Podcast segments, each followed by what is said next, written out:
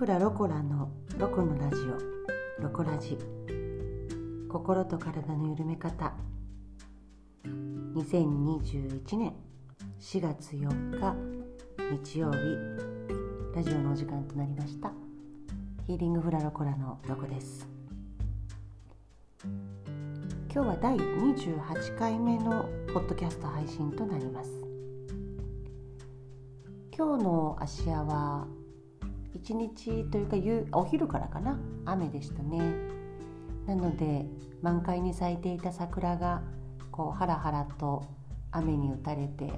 落ちていてとても幻想的な景色が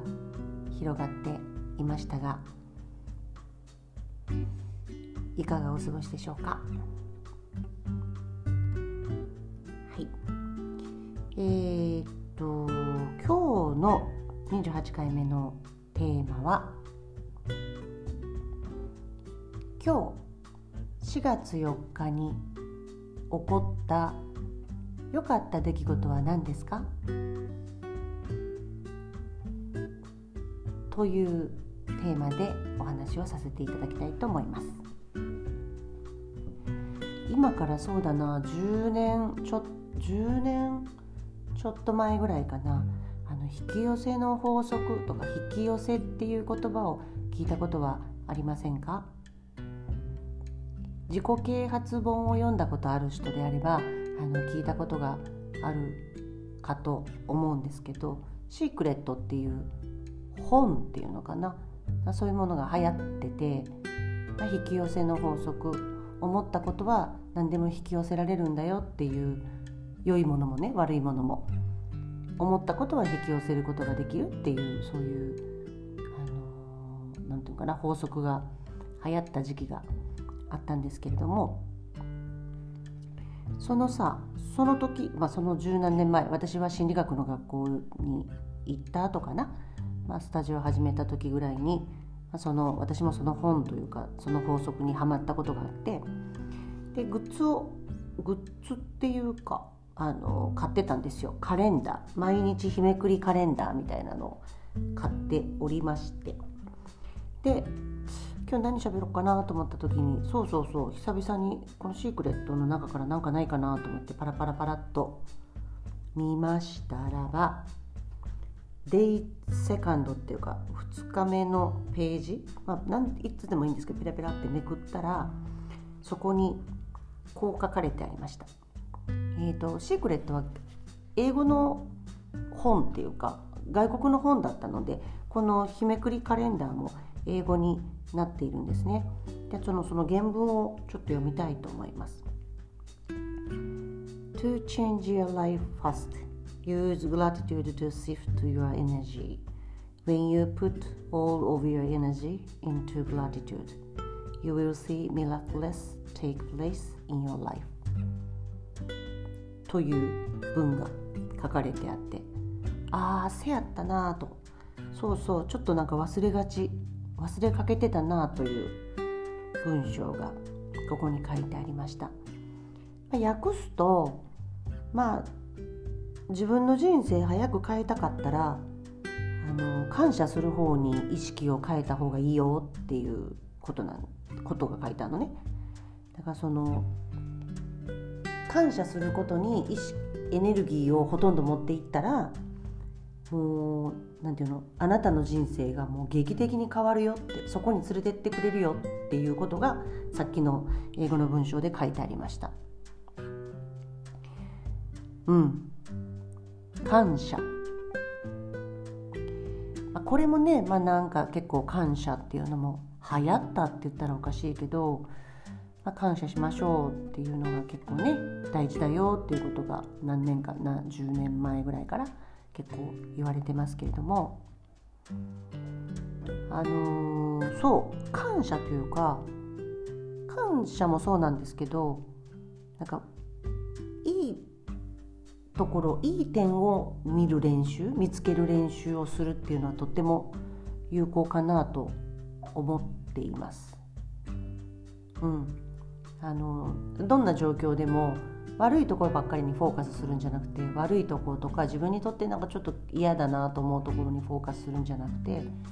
悪いことがあってもああこういうことがあったからこういうふうになれたなとか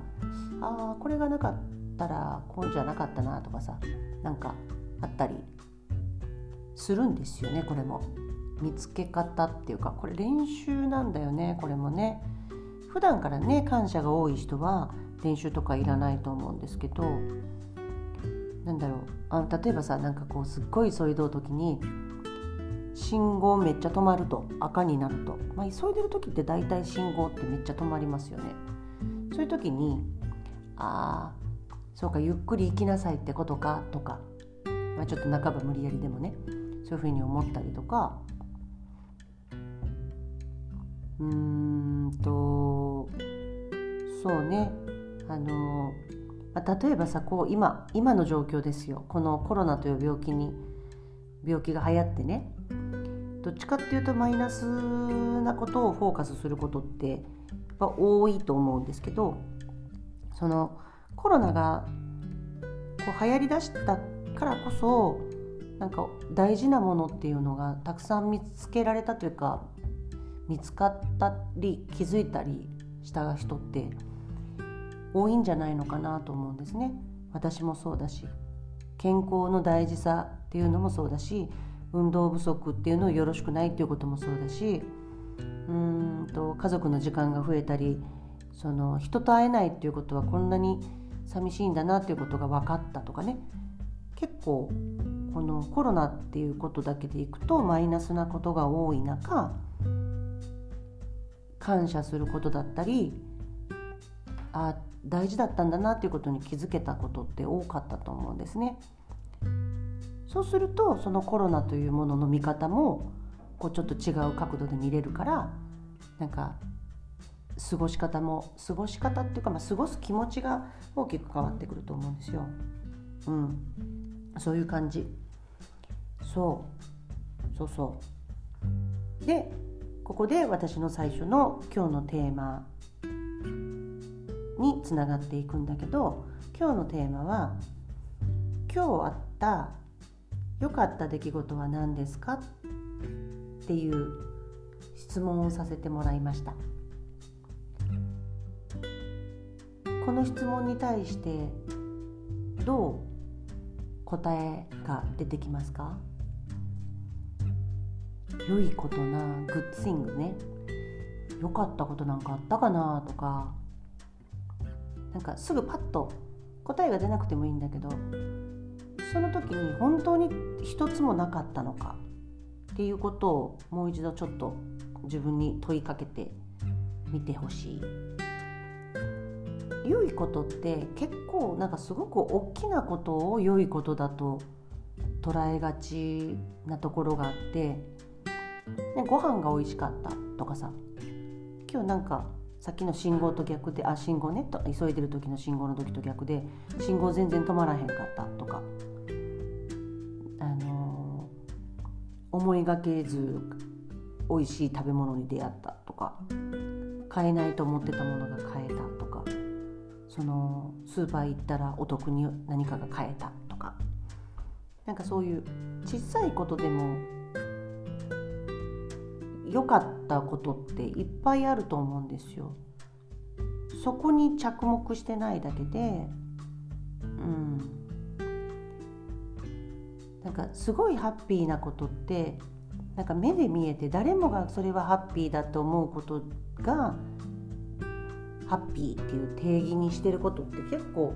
多いんじゃないのかなって思います。うん、なんか髪型が決まったとかさ、まあ、今日雨やからな。髪型が、ま決まってる人いるかもしれませんね、まあ、私ちょっと雨で広がって大変でしたけど。あのー、そうだな。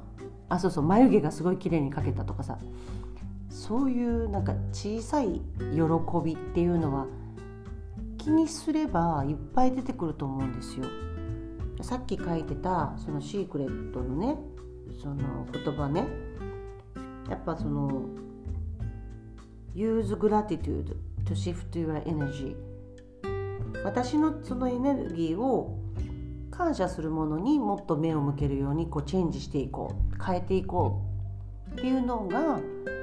一番大きなあのー、なんていうの行動なんだと思います。うん、本当些細なことっていうのは自分にとっては些細なことかもしれなくてもっぱそれは嬉しいことであることは間違いなくて良かったことだったり楽しかったり幸せだったりすることであるわけで、うん、そういう日常自分の周りにあふれてるそういう大小関係なく楽しかったこと嬉しかったこと喜ばしかったことそういったものをあの見つけていく練習っていうのをしていくと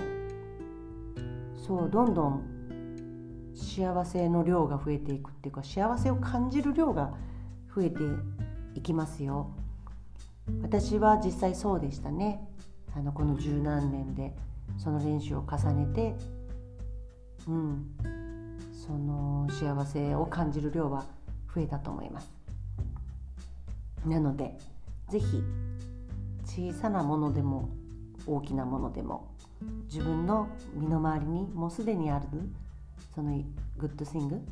それを見つける練習っていうのを重ねていくことをおすすめしたいなと思っています。はい、また明日からね新しい1週間が始まりますからねでまた明日なんかまん延防止うんちゃらかんちゃらっていうのがまた始まってねなんかなかなか大変なこともありますけれどもその中でも小さなグッドスイング見つけて幸せるかん幸せを感じる量を増やしていきましょう、うん、きっとそれは健やかさにつながると思います。はい。今日も最後までお付き合いいただきありがとうございました。それではまた来週お耳に。ましょうヒーリングフラロコラのロコでしたそれでは。じゃあね